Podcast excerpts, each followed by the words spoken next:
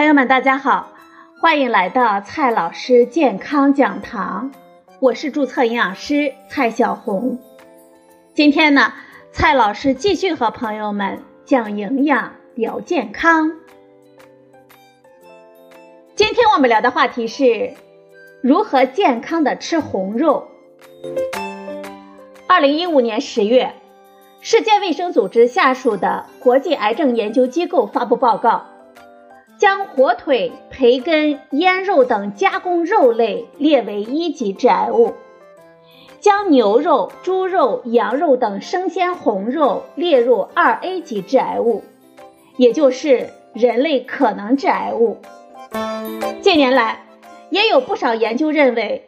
红肉与各种癌症的发生有关，许多人呢对此感到无所适从。这牛肉属于红肉，那究竟能不能吃呢？要怎么吃呢？今天呢，我们就来讨论一下这个问题。首先呢，我们先来看一下什么是红肉。顾名思义，红肉呢。是指在我们烹饪之前就呈现红色的肉，包括猪肉、牛肉、羊肉等等；而白肉呢，则是指烹饪之前呈现白色的肉，像鸡肉、鱼肉等等。除此之外，还有人将蛤肉、蟹肉、牡蛎等几乎无色的水生贝壳类动物肉称为无色肉。一般认为呢。从哺乳动物身上获得的肉都是红肉，因为它们都含有比较多的肌红蛋白。这红肉为什么会对我们的健康有害呢？红肉的特点呢，就是肌肉纤维粗硬，脂肪含量比较高，尤其是饱和脂肪酸的含量远高于白肉。即使是瘦肉当中，脂肪的含量依然不低。越来越多的研究表明，长期摄入大量的红肉，不但会引起肥胖，还与糖尿病以及各种心血管疾病的发生有关。除此之外，烟熏、卤制、煎炸等肉类的加工过程当中，还可能会产生硝酸盐、多环芳烃等等对我们人体有害的致癌物质。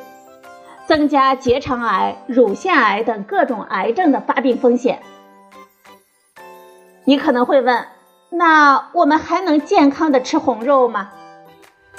这红肉呢，还是可以吃的，但是呢，我们要注意控制好吃的量。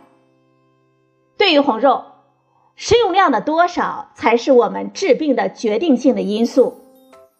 长期过量摄入某种食物都可能导致我们健康问题。有研究证据显示，每周吃不超过五百克的红肉，并不会增加患肠癌的危险。的营养价值呢，也不能因此被忽视。红肉当中含有丰富的蛋白质、矿物质和维生素，是很好的营养来源，尤其是铁元素。红肉中丰富的血红素铁是我们绝佳的补铁途径。红肉中的蛋白质含量丰富，氨基酸比例与我们人体相近，它属于生物利用率比较高的优质蛋白。除此之外，红肉呢还是我们人体必需的维生素维生素 B 十二的重要来源，这是植物性食物当中所缺乏的。关键问题来了，这红肉我们究竟该怎么吃呢？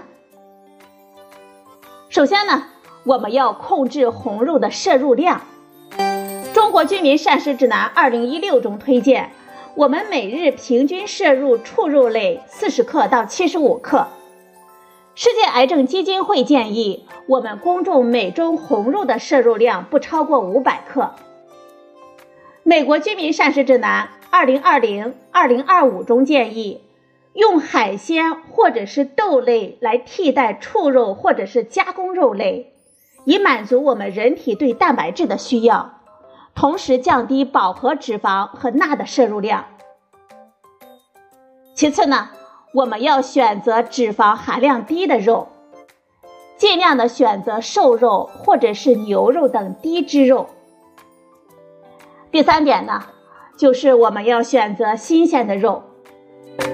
美国居民膳食指南（二零二零二零二五）中建议，肉类和家禽的大多数摄入量应该来自于新鲜、冷冻或者是罐头，尽量不吃热狗、香肠、火腿、午餐肉等加工的肉类。第四点呢，我们要注意肉类的烹饪方式，最好采用低温烹调。减少煎炸等食用方式。国外有研究发现，高温烹调的红肉会增加前列腺癌发生的风险。第六点，我们要注意荤素搭配，平衡膳食。蔬菜水果当中含有丰富的类胡萝卜素、叶酸、锌、硒等等，有许多研究证实。水果和蔬菜的充分摄入是我们机体保护的因素。将肉类与蔬菜、水果来搭配食用，平衡膳食，可以更好的保护我们机体，减少疾病的发生风险。好了，朋友们，今天我们聊的话题是如何健康的吃红肉。今天的节目呢就到这里，谢谢您的收听。我们明天再会。